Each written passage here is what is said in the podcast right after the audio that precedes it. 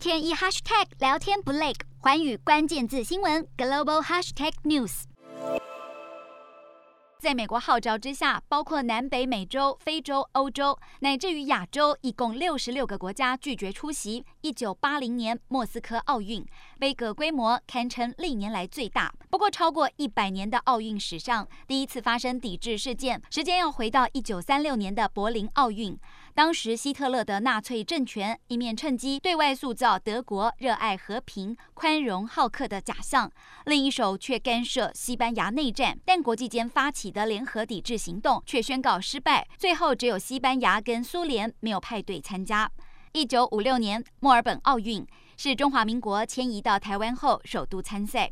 国际奥会要求台湾以福尔摩沙中国队与毛泽东的北京中国队互别苗头。尽管中华人民共和国喊出“台北不出，北京不入”，杯葛中华民国使用国旗、国歌跟国号参加奥运，但主办单位不甩，北京当局震怒之下宣布退赛。一九六四年奥运会首度在亚洲举办，中华民国以台湾名义参加，使得中华人民共和国不满，因而抵制。另外，印尼因为主办亚运会，却拒绝中华民国跟以色列参赛，遭到国际奥会禁止参加1964年东京奥运。印尼宣布拒绝参加。而在冷战的时空背景下，1980年莫斯科奥运遭到以美国为首的多国抵制，用来抗议苏联入侵阿富汗。其后的1984年洛杉矶奥运也遭到苏联跟东欧集团还有共产主义国家集体杯葛，以示报复。而南韩打败日本，